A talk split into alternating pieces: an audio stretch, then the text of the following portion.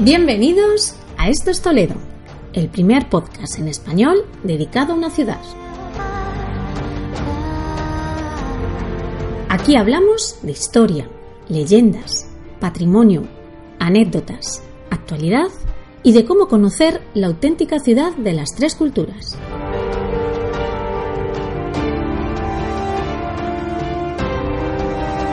Ponte cómodo. Comienza tu viaje.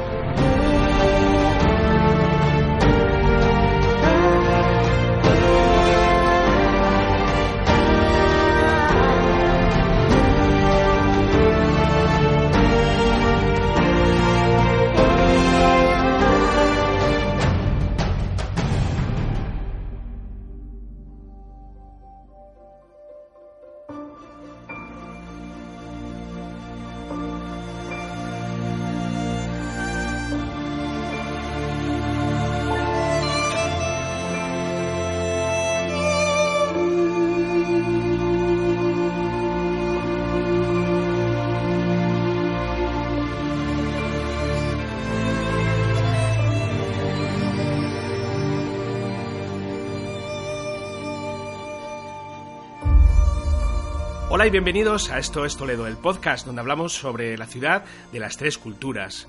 Hoy, en el episodio que comenzamos ahora, vamos a salir fuera de la ciudad. Sin que sirva de precedente, vamos a comenzar a conocer los lugares más cercanos a la ciudad de Toledo que bien merecen una visita. Vamos a conocer castillos, vamos a descubrir rutas que seguramente merece la pena que, que conozcáis y que le dediquéis un tiempo. En el episodio de hoy, nuestro compañero Alberto, pues no, no va a estar con nosotros, eh, está literalmente hasta arriba de trabajo, eh, no hemos podido contar con su presencia, esperemos que para la semana que viene ya esté, ya esté por aquí, pero me he traído a un buen amigo, a un, buen compañero que es buen conocedor de, todas estas rutas y de todas estas localizaciones de las que vamos a hablar, porque, porque bueno, es un fotógrafo que ha acudido a estos lugares a realizar sus reportajes y creo que era una oportunidad bastante interesante contar con él para este podcast. Me estoy refiriendo a, David Zutrilla, un amigo. ¿Qué tal, David? ¿Cómo estamos? Hola, Fran. Pues mira, aquí encantado de podcastear contigo, ya sabes. Bueno, vamos a hacer un episodio que se sale quizás un poquito más de lo habitual y vamos a descubrir rincones de, o lugares eh, que no están a mucha distancia de la ciudad de Toledo, precisamente para hacer conocer a gente que escucha este podcast o que tiene pensado venir a, la ciudad, pues que existen también otras opciones fuera de la misma que, merecen hacer excursiones o de un día o incluso de medio día también podemos, podemos contemplar, la verdad. Tenemos ya más allá de lo que es la ciudad y de todo este legado cultural y monumental, pues hay, hay lugares y excursiones que merecen la pena, ¿verdad, David? Pues mira, pues sí, eh, estamos muy acostumbrados a la monumentalidad de Toledo, ¿no? Y todas las cosas que tenemos eh, intramuros, ¿no? Pero también existe otro Toledo, otra provincia, ¿no? Muy extensa, con muchísimos eh, lugares y enclaves, pues muy interesantes y muy fotogénicos también. Eh, bueno, hoy, hoy, hemos tenido una pequeña lista de, de cosas que, que, de las que hablar y tal. Y, y bueno, por, por, ejemplo, por empezar por algún rincón, por algún enclave así, eh, hoy archiconocido, que serían las, las barrancas de Burujón, que, todo el mundo eh, eh, conoce ya, ¿no? Pues a través de, pues, de anuncios que se han hecho en televisión y tal, pues nos encontramos un, un lugar que no sé si tú conoces, Fran. Pues sí, claro que conozco porque tú me, me lo descubriste, porque que gracias a ti, yo este lugar no lo conocía. Eh, vamos, mira que he pasado veces por la carretera de, de la Puebla, pero es un lugar que, que no conocía, no sabía, supe de su existencia porque estuve haciendo una, una web para una persona que, que tenía eh, una casa rural por este entorno, pero bueno, se hizo una referencia a ella, a este lugar, pero no lo conocía, no, no tenía, no, no tuve ocasión y quiero recordar que la primera vez que estuve allí fue, fue, fue con con un grupo de fotógrafos, entre ellos tú. Estuvimos fotografiando por la noche las Perseidas. Quiero, quiero recordar que fue este momento, supongo que, que lo recordarás. Y la primera vez que lo vi fue de noche. y pensé, joder, pues esto de día tiene que ser impresionante. Y bueno, al poco tiempo pues fuimos a... fui de día y, la verdad que es un entorno increíble, es alucinante. Ahora ya el, está, es más conocido precisamente pues porque la tele ha hecho, han hecho anuncios, creo que se hizo uno de Coca-Cola y, y es un rincón que asombra, porque así de repente eh, te das cuenta, tienes la sensación que está como en, un rincón del cañón del Colorado. Yo lo digo, eh, digo, esto parece nuestro propio rincón del Colorado. Es una suerte de meandro, ¿verdad?, que hace el río, el río Tajo, en la forma del embalse de, Castrejón. Y, las formas rocosas y las cárcavas que se, que se forman pues, pues conforman un, paisaje alucinante. A mí realmente es un lugar que, me encanta. Tú hayas estado ya más de una vez y de dos haciendo quedadas fotográficas, ¿verdad, David? Pues sí, es un lugar bastante especial, no solamente por el día, que es impresionante, sobre todo al atardecer, ¿eh? cuando el, este embalse de Castrejón, con este meandro que tú dices, que bueno, es un, es un efecto de cañonización de del terreno, son arenas, son rocas muy blandas, muy arcillosas, y con el paso de, de millones de años, eh, en este caso el Tajo ha ido horadando y ha ido haciendo este mini cañón del Colorado, Colorado que tenemos aquí en Toledo. Eh, es muy interesante visitar este sitio, sobre todo al atardecer, porque tenemos, claro, el sol se pone y, esos rayos de sol eh, rojizos impactan con esta tierra anaranjada y, la verdad es que el sitio es un espectáculo. Pero no solamente por la tarde, sino que también en la noche, pues podemos encontrar un ambiente ideal, pues para hacer fotografía nocturna, para irnos en el mes de junio o julio para hacer esas vías lácteas con, con las barrancas de Brujón de fondo, bien orientadas. O sea que el sitio da muchísimo juego. Si no lo conocéis, bueno, pues aconsejo eh, visitarlo. Está muy cerquita de, antes de llegar a la Puebla de Montalbán, digamos que estaría entre la Puebla de Montalbán y, Toledo, eh, dentro del término municipal de Brujón. Eh, muy bien señalizado, la verdad es que el sitio está muy bien eh, señalizado en la carretera, tanto en carretera como en los caminos. Eh, recientemente han, han instalado un, un parking para, para, dejar allí los coches de toda la gente, porque claro, ya esto se, está siendo cada vez más, más conocido, no solamente a nivel provincial, sino a nivel nacional. Y, y cada vez pues hay muchísima gente que lo, que lo visita y bueno, hay que dotarle de ciertas infraestructuras para que este sitio sea visitable, ¿no? Además, hay que decir que es un lugar, eh, yo por lo menos la última vez que estuve, eh, precisamente contigo, David, estuvimos haciendo ahí unas fotografías nocturnas. Eh, es un lugar peligroso porque, si bien es cierto que se están ya colocando una serie de vallas protectoras para que accidentalmente pues no caigas por, una caída vertical de, ¿cuántos son? 100 metros o 200 metros aproximadamente, pues si bien es cierto que se están ya poniendo medios, sigue siendo un lugar que hay que ir con cuidado, a ver, eh, con sentido común, como lo tenemos la mayoría de las personas, no tiene por qué pasar nada. Pero creo recordar que el año pasado, David, eh, a los pocos días que estuvimos allí por la noche haciendo fotos, no sé si fue antes o después, eh, una noticia que un señor se cayó y, se, mató directamente, un senderista. Entonces, hay que tener cuidado, hay que, hay que visitarlo, pero siempre, como bien dice mi madre, con dos dedos de frente y, y tener conocimiento. Yo espero, y muy probablemente será así, porque esta zona la están acondicionando continuamente la Diputación, pues que mm, ya lo, doten de toda la seguridad realmente necesaria para acudir ahí con, todas las garantías. Yo he ido allí con mis hijos y tienes que estar con mil ojos pendiente de que no se te escape uno, porque en un pequeño rinconcito te encuentras una caída vertical y, y puedes tener problemas serios. Pero aún así, como, como tú bien dices, David, hay que conocer este sitio, es, es, increíble y además muy, muy bien señalizado. Antes era más difícil conocer el acceso, pero un sábado por la tarde, al atardecer, pues es un, es un momento ideal. Yo estuve el año pasado, no, hace, hace dos años, eh, estuvimos con un grupo de amigos, y estuve eh, grabando con el dron por allí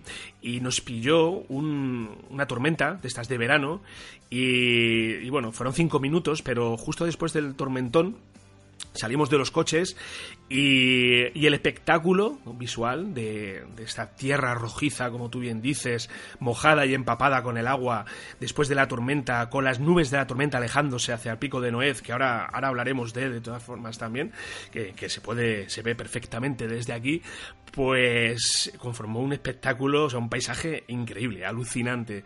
Es, es un lugar que, que, bueno, creo recordar además que estuvo rodando José Luis Rueda hace poco tiempo, su última película aquí.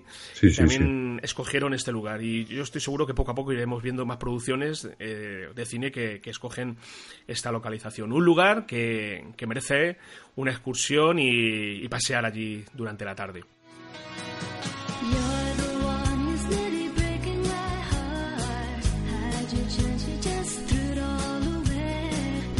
Bueno, David, pues vamos a seguir con la mochila cargada al hombro y si te parece, vamos a cambiar de rumbo y nos vamos a ir a un rincón que para mí tiene mm, es muy especial, tiene ese aura mística del pasado y me estoy refiriendo al castillo de Montalbán. El castillo de Montalbán lo encontramos en el término municipal de San Martín de Montalbán, eh, pasando de la localidad de la Puebla de Montalbán. Incluso podríamos extender la excursión de, las barrancas para, conocer este rincón. Es un castillo eh, templario está ubicado entre, eh, como, hemos dicho, entre la, entre la Puebla Montalbán y San Martín de Montalbán a mitad de camino, no recuerdo exactamente el punto kilométrico, lo vamos a ver incluso señalizado.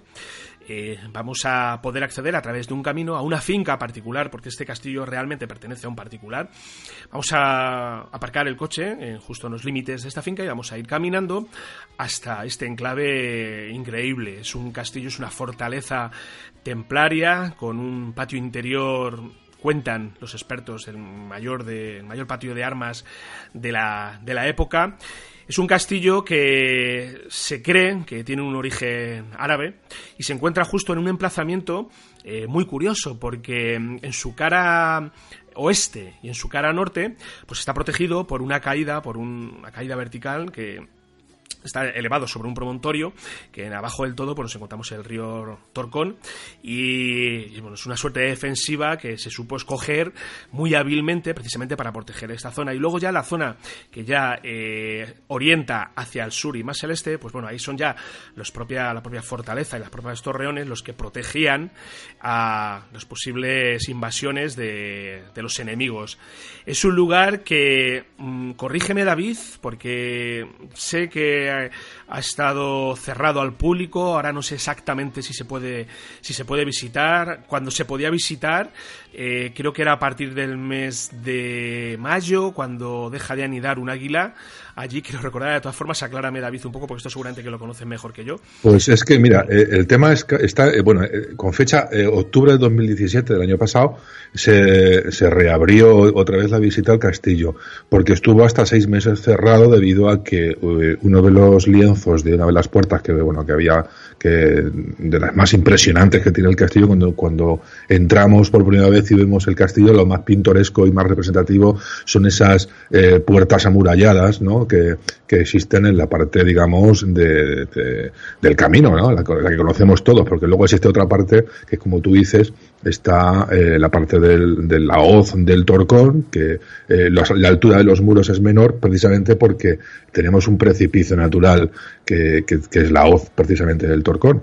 Eh, uno de esos lienzos, como te digo, cayó y se desmoronó y bueno pues el, castillo estuvo cerrado unos unos seis meses eh, sí anida unos águilas y, el castillo lo cierran en invierno eh, creo que lo vuelven a abrir, creo que es en abril, puede ser, o por ahí. Tengo que consultarlo porque esto como lo han tenido cerrado, pero sí que está una temporada del año cerrado precisamente por porque anida este castillo. De todos modos, eh, en internet podemos visitar eh, montones de, lugares donde donde hablan de, dan información de estas visitas.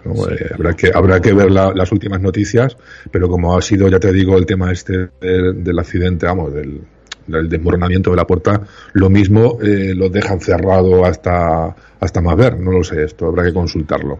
Yo estoy viendo ahora mismo en la web de Turismo Castilla-La Mancha, aquí tenemos toda la información y bueno, de momento no hace referencia a esto, a, lo que es el cierre temporal. Yo sé que eso, que eso eh, es real, existe. Lo que no sé, vamos a ver, voy a, vamos a entrar, estamos en tiempo real visitando la web del de Turismo Castilla-La Mancha, pero ahora mismo eh, creo recordar que. Vamos a ver, a ver si lo tengo. Si, no, bueno, lo dejamos luego en las notas sí, luego, Luego lo visitamos. sí, la visita. Ah, por ejemplo, eh, la web de Caminos del Cid, pues aquí indica que la visita es libre, pero no detalla nada más de si hay algún tipo de, hay, que apuntar que solamente se pueden visitar los sábados, aunque el castillo, digamos, entre dentro de la temporada de, de, de, apertura, ¿no? digámoslo así, que no esté anidando el, el águila, eh, aún así, en teoría solamente puedes visitarlo, aunque está abierto todo el año, digámoslo así, no una, una, simple eh, cadena que, bueno, se puede pasar, pero bueno, que oficialmente solamente está abierto los sábados, ¿eh?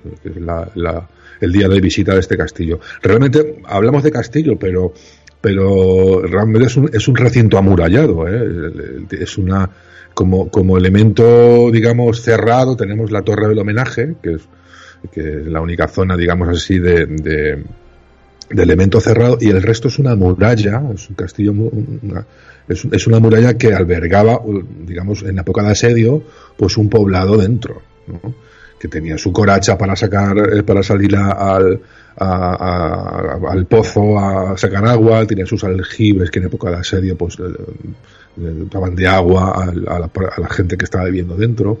La verdad es que es un sitio impresionante y sobre todo muy fotogénico también. Además, creo que la, bueno, la última vez que, estuve allí, que también estuve contigo, eh, mm, recuerdo que hay una especie de mm, son como pozas muy, muy, muy grandes. No recuerdo el término, cómo se llama, tú me lo dijiste, pero no, no recuerdo, que eh, están en el exterior del recinto y que se piensa que desde ahí, desde este, estas grandes eh, oquedades que hay en el suelo, que están eh, amuralladas, pues que ahí surgen una, una suerte de túneles que nos llevan directamente a, Melke. No recuerdo cómo se llamaba el nombre de... sí, bueno, eh, bueno hay una leyenda, siempre se ha hablado de la leyenda de la, de la cerda que se metió en el pozo. Es una coracha, realmente es una, es una especie de... Es, es, una larga, es una extensión de la muralla ¿eh? para proteger el acceso, en este caso, al, al, al, pozo. Es un pozo, es un brocal, veréis que hay un brocal con, con, un pozo, ¿no? Claro, para proteger en época de asedio la salida al agua del pozo, pues se le amurallaba también ese, ese, sector, ¿no? Es algo que se conoce como coracha. Y, y, hay una leyenda que habla de que, bueno, una, una cerda, pues cayó a ese pozo y eh, tiempo después apareció, es una, una que estaba preñada, y tiempo después apareció en, el, en la iglesia de Melque ¿eh? con, los, con las crías, con los cerditos. ¿eh? Dice, bueno, eso es una cosa que se suele contar por allí, por esa zona. Sí, sí. Estoy viendo aquí ahora mismo en la página de, de, la, de la Puebla Montalbán, de la web de, de la de la Puebla. Eh, hay un detalle que aquí nos indica que los sábados está abierto desde las ocho y media hasta las 3 de la tarde. Es, eh, en teoría, el, las horas permitidas para el acceso. Y luego está cerrado desde el 1 de febrero hasta el 30 de mayo.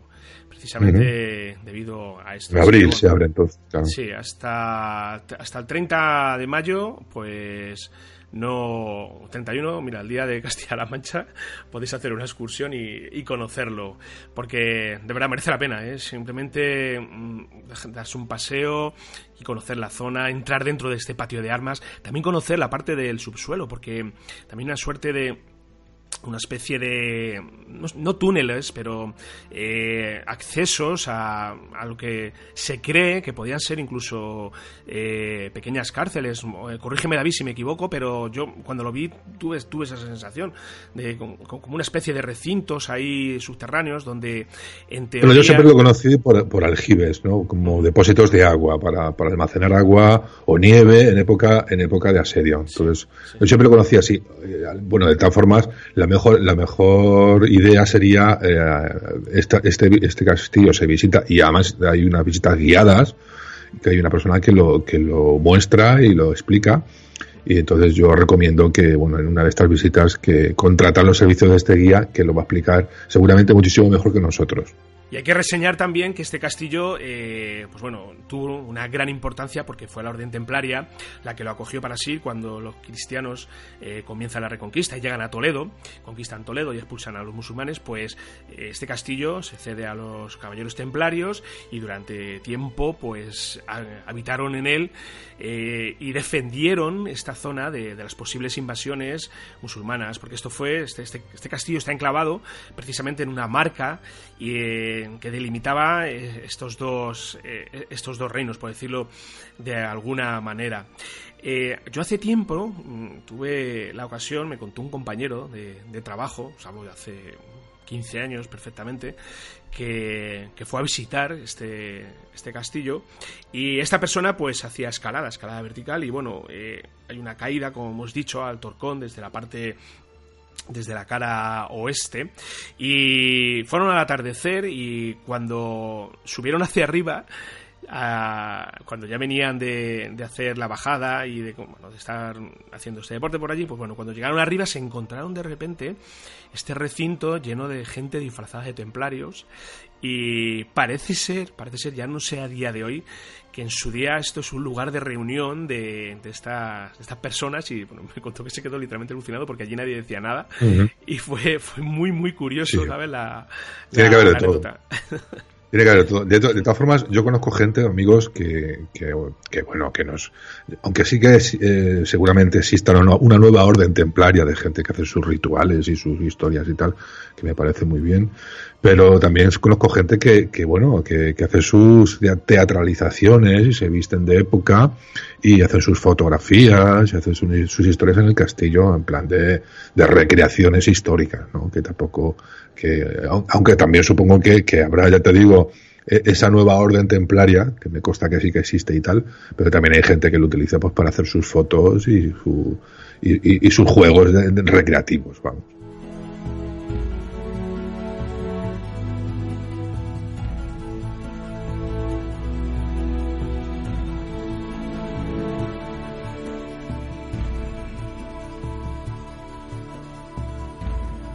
Bueno, muy cerquita de lo que es el castillo Montalbán nos encontramos con un enclave que también merece una visita prácticamente obligatoria. Me estoy refiriendo a la iglesia de Santa María de Melque, eh, un conjunto eh, histórico datado aproximadamente entre el siglo VII y VIII que, bueno, en su día pues se encontraba muy cerca de la capital del reino visigodo, de Toledo.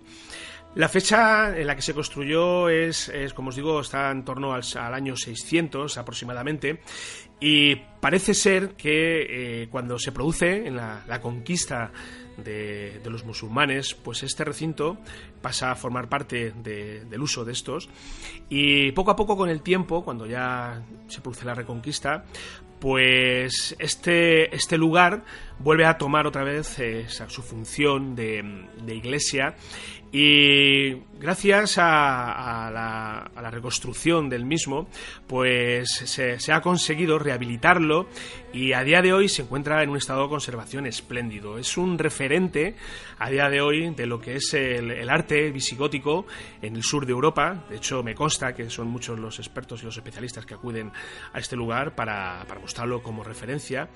Y, y, la última vez que estuve aquí, precisamente, David, fue, con, fue contigo también haciendo una serie de fotografías. Hay que decir que el centro de interpretación que tiene es bastante interesante. Está muy eh, completo. Muy, muy, muy completo. Y, hay que conocerlo, de verdad. Este, este rincón es, es, muy, muy, muy evocador, por lo menos a mí me, evoca sobre todo. Si vas a, en, temporadas en las que no, no, lo visita mucha gente, ese es un rincón prácticamente de visita obligatoria. Sí, sí, sí. Además es que da la casualidad de que siempre que he ido, eh, eh, prácticamente nunca hay nadie. O sea, es un sitio súper tranquilo eh, siempre que vas, bueno, tiene un horario bastante, bastante amplio eh, y, hay sus buenos aparcamientos para dejar el coche y, muy tranquilo, o sea, siempre me ha llamado la atención eso, muy bonito, muy el entorno, bueno, yo me acuerdo cuando lo, lo conocí por primera vez hace un, pues un montón de años, antes de, de hacer la rehabilitación que tiene ahora, pues eso era una, una especie de granja de, ganado y todo, toda la torre estaba prácticamente desmoronada, muy, muy, muy estropeado. Y hoy en día pues se puede visitar todo limpio, eh, han sacado tumbas antropomorfas muy cerquita, bueno, prácticamente pegadas a la, a la iglesia, todo muy bien indicado, muy bien señalizado. Llama muchísimo la atención sus grandes sillares, lo que, lo que muestra la, arquitectura no visigoda, esas iglesias con tan poquita luz, con esas ventanas, con esas ventanas tan estrechas y, y llama mucho la atención. Y luego sí que me gustaría conectar lo que muy poquita gente conoce, con toda esta parte, toda esta parte del enclave de Santa de San Martín de Montalbán, Santa María de Mel, que parece que hay algo aquí, ¿no? Que, tantas cosas hay juntas, ¿no? y, hay unas presas que muy poquita gente conoce. Justo cuando eh, dejamos el coche, hay una especie de cobertizo y, tenemos un arroyo, el arroyo de Mel, que queda justo a la izquierda de la ermita, y, hay una presa romana enorme. O sea, muchas veces pasamos por allí y no lo vemos, pero mm, la, gente, muy poquita gente sabe que, que, muy cerquita de Melque, pues hay bastantes, yo creo que unas siete presas romanas que, eh, digamos que recogían el agua de varios de los arroyos, que creo que es el arroyo de, de las Zorras y el arroyo de Melque, y eh, captaban todo ese, todo ese agua para, en esa zona, ¿no? que es muy interesante. Y otra cosa también que me gustaría hablar de esta zona de, de, de y tal, ya lo dejamos por zanjado, es la, el tema de, del dolmen. ¿eh? Cuando salimos de San Martín de Montalbán eh, rumbo al castillo, bueno, tenemos el castillo justo a la izquierda de la carretera, sale el camino, y a la derecha tenemos lo de, la, la, la zona de Melque. Bueno, pues un poquito antes, en la misma carretera a la izquierda, veremos un cartel que pone dolmen, ¿vale? El dolmen realmente, eh, pues hay mucha gente que baja del coche, aparca y se frustra porque no lo encuentra. Eh, antiguamente pasaba eso, porque no estaba bien señalizado. Hoy en día está sí que sí que está bastante bien señalizado y se puede llegar al dolmen, eso sí, eh, andando unos 15 minutos. Eh, está, digamos, un poquito apartado de la carretera, pero que se puede encontrar fácilmente. Una vez allí, pues encontramos un túmulo funerario, un, dolmen de la, de, la edad del bronce y, bueno, que se puede ver perfectamente. También hay cierta leyenda que que ubica aquí la mesa de Salomón, José Ignacio Carmona, en, su, un estudio que, realizó, llamado Santa María de Melque y el Tesoro de Salomón, pues indica que, es aquí en este emplazamiento donde se encuentra la famosa mesa de Salomón. Por lo tanto, este lugar al final también es recoge pues todo este, este legado místico de la famosa mesa de Salomón, que bueno, que, que nadie sabe realmente si, es así. Es un lugar. Sí, es un lugar que tiene, como bien he dicho, tiene algo, tiene algo que, evoca y que, sientes como, un lugar de poder, como mucha gente señala. Bueno, David, vamos a seguir con la mochila al hombro y nos vamos a ir también a, otro rincón que también está cerquita, que tú bien conoces y que yo tengo que decir que todavía no, lo conozco, tengo ahí esa visita pendiente, me estoy refiriendo a todo el entorno de Malamoneda. Háblanos un poquito de este lugar, David. Pues mira, Malamoneda se encuentra en el término municipal de Ontanar, muy cerquita de Navarmosa. ¿eh? Mira, en este caso nuestro amigo Alberto seguramente lo conoce, lo conoce muy bien. Eh, el, sitio llama muchísimo la atención porque se trata realmente de un, de un amplio despoblado ¿eh? de, casas, ¿no? todas abandonadas y tal, y llama muchísimo la atención porque es un sitio que está plagado de tumbas antropomorfas, de sarcófagos. ¿Vale? Eh, hay datadas eh, unas, unas, ciento y unas 120 tumbas antropomorfas, ¿no? En, la roca que servía a este sitio, pues lógicamente, como de enterramiento en época visigoda. Y siempre me resultó curioso la palabra eh, sarcófago, que viene de, del sarcófago, es la piedra que come, ¿no? Entonces, claro, una vez que lo ves, dices, jolín, ya sé por qué se llamó así, ¿no? Es como que la piedra está comiendo el cuerpo, ¿no? En, esta, eh, en este sentido, ¿no? Es un sitio muy interesante, ¿vale? Sobre todo eh, en la zona, estamos en pleno Monte de Toledo y, la zona es muy muy bonita. ¿eh? El entorno natural es, es, muy bonito. Tenemos también un, arroyos para, para, visitar. Tenemos, aparte de las tumbas, tenemos eh, un montón de construcciones en medio, bueno, están prácticamente desmoronadas todas. Vemos que hay cercas que, de casas que tienen la, la tumba justo en medio de la cerca, eh, con, con media tumba fuera, media tumba dentro. Eh, tenemos un, un epígrafe en, una, en, un bolo granítico muy muy interesante con, con lo que sería una inscripción eh, de estilo romano eh, de lo que bueno supongo que de la gente que estaba enterrada en ese en ese lugar tenemos un, un, una ruina de un castillo abajo del todo también aunque queda muy poquito y prácticamente se encuentra totalmente destruido y bueno, es un entorno también muy fotogénico, si, la gente, muy poquita gente lo conoce y, y, y, clavado en un entorno natural bastante, bastante bonito.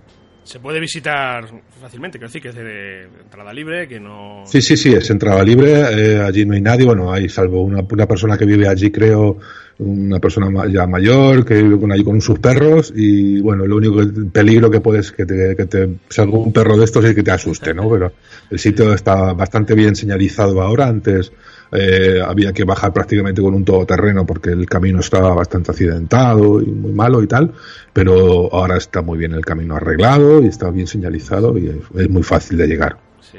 Pues hay que visitarlo. Tengo que una visita pendiente más, más, pronto que tarde porque os he visto allí cuando habéis ido con, con la asociación fotográfica, he visto tus fotos y, y, es un entorno, un lugar muy bonito. Otro rincón también que está no está demasiado retirado de Toledo y que, como tú bien dices, todavía no lo conoce mucha gente, entre ellos yo.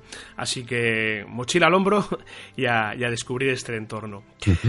Bueno, David, pues eh, vamos a seguir y yo voy a recomendaros un sitio que muy probablemente los que vivís en Toledo o para la gente que llega, por ejemplo, desde la carretera de Madrid, pues que se vislumbra perfectamente. Precisamente desde la carretera de Madrid vemos eh, Toledo y justo al fondo nos vamos a encontrar un, una elevación, un pequeño monte que se encuentra en el término municipal de, de Noez. Es un lugar que, está ahí, que, salta a la vista. Pero este verano pasado estuve precisamente eh, visitándolo. Eh, estuvimos viendo las Perseidas desde, allí y precisamente desde la zona más alta, de fácil acceso, hay una carretera preparada, pues eh, obtenemos una vista increíble de toda la zona de, de, Noez, Pulgar, vemos hasta San Palo de los Montes, lo que son los comienzos de Cabañeros, incluso podemos ver también las barrancas de Burujón en días despejado y, y yo hubo un día también, este, este día que os comento, que llegué a ver hasta las torres de Madrid, las famosas torres estas de cuatro torres que hay en Madrid. En un día tuvimos suerte que estaba despejado, pues se, se veían a lo lejos y, y el, el, espectáculo visual merece la pena, de verdad. ¿eh? Tenemos a nuestros pies Noez, Galvez, Polán. Curiosamente, Toledo no se ve, no se ve desde ahí, porque Toledo al final está, como yo bien digo, metido casi en, en una un olla. En un, sí. un hoyo ahí. Pero, joder, sería, sería alucinante que pudiéramos ver la ciudad también, porque sería ya un paisaje increíble. Para los amantes de las panorámicas, pues hay que, hay que llevarse el trípode y hacer una pano, que yo sé, David, que tú, a ti te gusta. Sí, sí. y... yo, yo, lo visité hace mucho tiempo. Al, al principio te dije que, que, no lo, que no me sonaba, pero sí que sí, eh, entré hace, hace bastantes años, subí al pico este que, que hablas. Pues sí, está, está muy interesante. Además es fácil, de muy fácil acceso. Eh, tenemos una carretera, bueno, es un camino realmente, no es carretera, pero bueno, eh, llegamos fácilmente arriba. Hay un parking, bueno, no es que sea muy grande, pero, pero bueno, se puede dejar el coche perfectamente. Se puede subir hasta en bicicleta, si os apetece, para los amantes del deporte. Es una subida dura, ya lo advierto, pero, merece la pena. Sobre todo también subir el atardecer y el amanecer tiene que ser también increíble. Y allí las, la lluvia de Perseidas del año pasado, estuvimos con unos amigos viéndola y buah, fue increíble, qué bonito, alucinante, estuvo, estuvo muy bien. Pues otro lugar también súper, súper cercano eh, de, de, Toledo para, para visitar que, que merece la pena, de verdad. Bueno, y también para reseñar tenemos un lugar, un enclave eh, que, que, también merece una visita. Me estoy refiriendo al castillo de Barciense, David. Tú lo conoces bien, ¿verdad? Pues sí, le tengo aquí muy cerquita de casa. Salgo prácticamente por la ventana y, me lo encuentro. Sí, la verdad es que es un, es un castillo que también domina eh, toda esta parte de Torrijos y tal. Cuando cogemos la carretera de Ávila y tal, veremos que a la derecha, antes de llegar a Torrijos, pues eh, nos aparece ahí un castillo bastante brillante, por cierto, porque está construido con una roca muy, muy típica de la zona que es un, de un color muy, muy claro y sobre todo al atardecer eh, realmente eh, refleja todos los rayos del sol como si fuera un espejo. Es el castillo de Barcience. Realmente es un palacio fortificado y como Reseñas importante, tenemos que en la torre del castillo tenemos uno de los escudos de armas más grandes de Europa, es el escudo de los Silva, en el cual podemos ver un, un león rampante, ¿vale? Es un león. Yo siempre lo comparo con el escudo del el emblema de, de, Peugeot, ¿no? Ese, ese, ese león, pues es muy parecido, es un león rampante muy, muy impresionante. El castillo está muy bien conservado, bueno, bien conservado relativamente, está entero, digamos, la estructura exterior, eh, tiene mm, cuatro torres, tres de ellas de tipo cilíndrica, eh, que bueno, no, es, no son practicables, no se pueden, aunque tiene un agujero la gente se mete y tal, pero bueno, realmente es la torre, digamos, cuadrada, la de donde está el, el, león, eh, este escudo, la que se puede, digamos, la más grande y tal, aunque la escalera no es practicable, está rota, y no se puede subir. Bueno, yo he visto vídeos hechos con dron desde la parte superior y tal, o sea que, eh, pero la escalera está totalmente desmoronada. Interiormente, bueno, se puede entrar y aunque hay muchísimas ortigas y tal, pero también se trata de un castillo muy, muy fotogénico que está también la parte de abajo para la gente que quiera pasar un fin de semana, irse de merienda y tal. Tenemos un pinar eh, muy, muy chulo abajo, justo en la, falda del castillo y es una zona muy, para hacer fotos muy, muy bonita.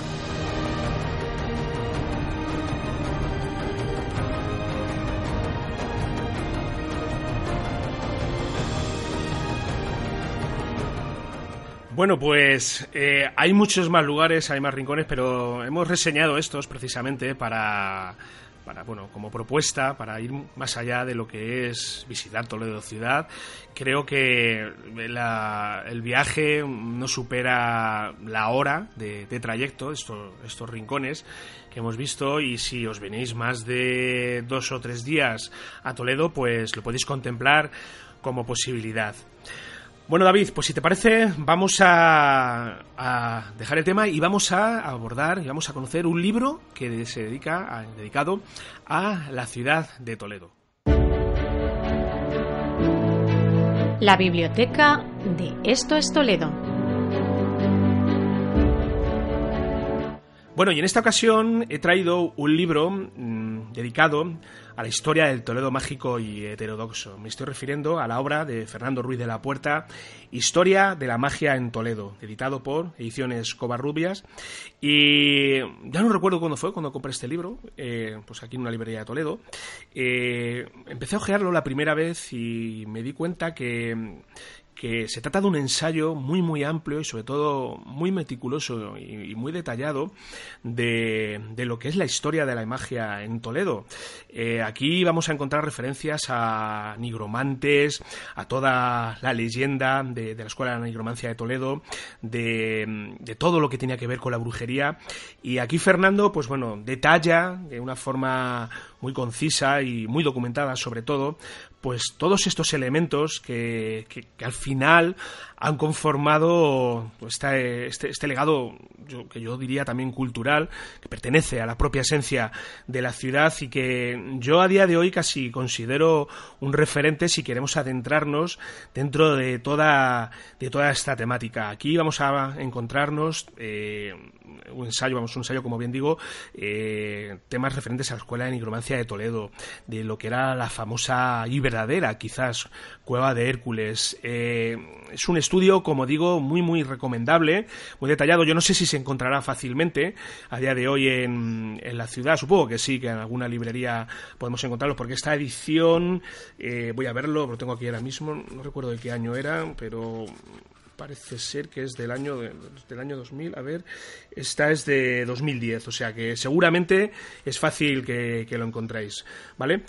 Eh, yo os digo, si os atrae este tema, creo que es una obra imprescindible que tenéis que conocer de, Fernando Ruiz de la Puerta. ¿Tú conoces esta obra? ¿Le conoces el libro, David? No, no lo conozco, Fran.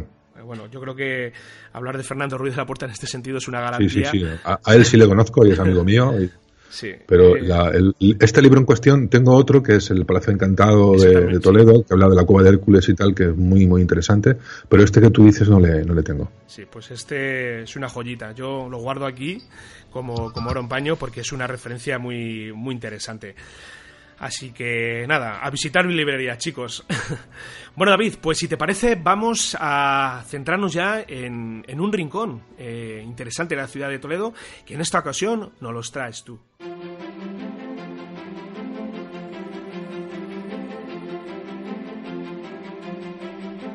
Un rincón favorito de Toledo.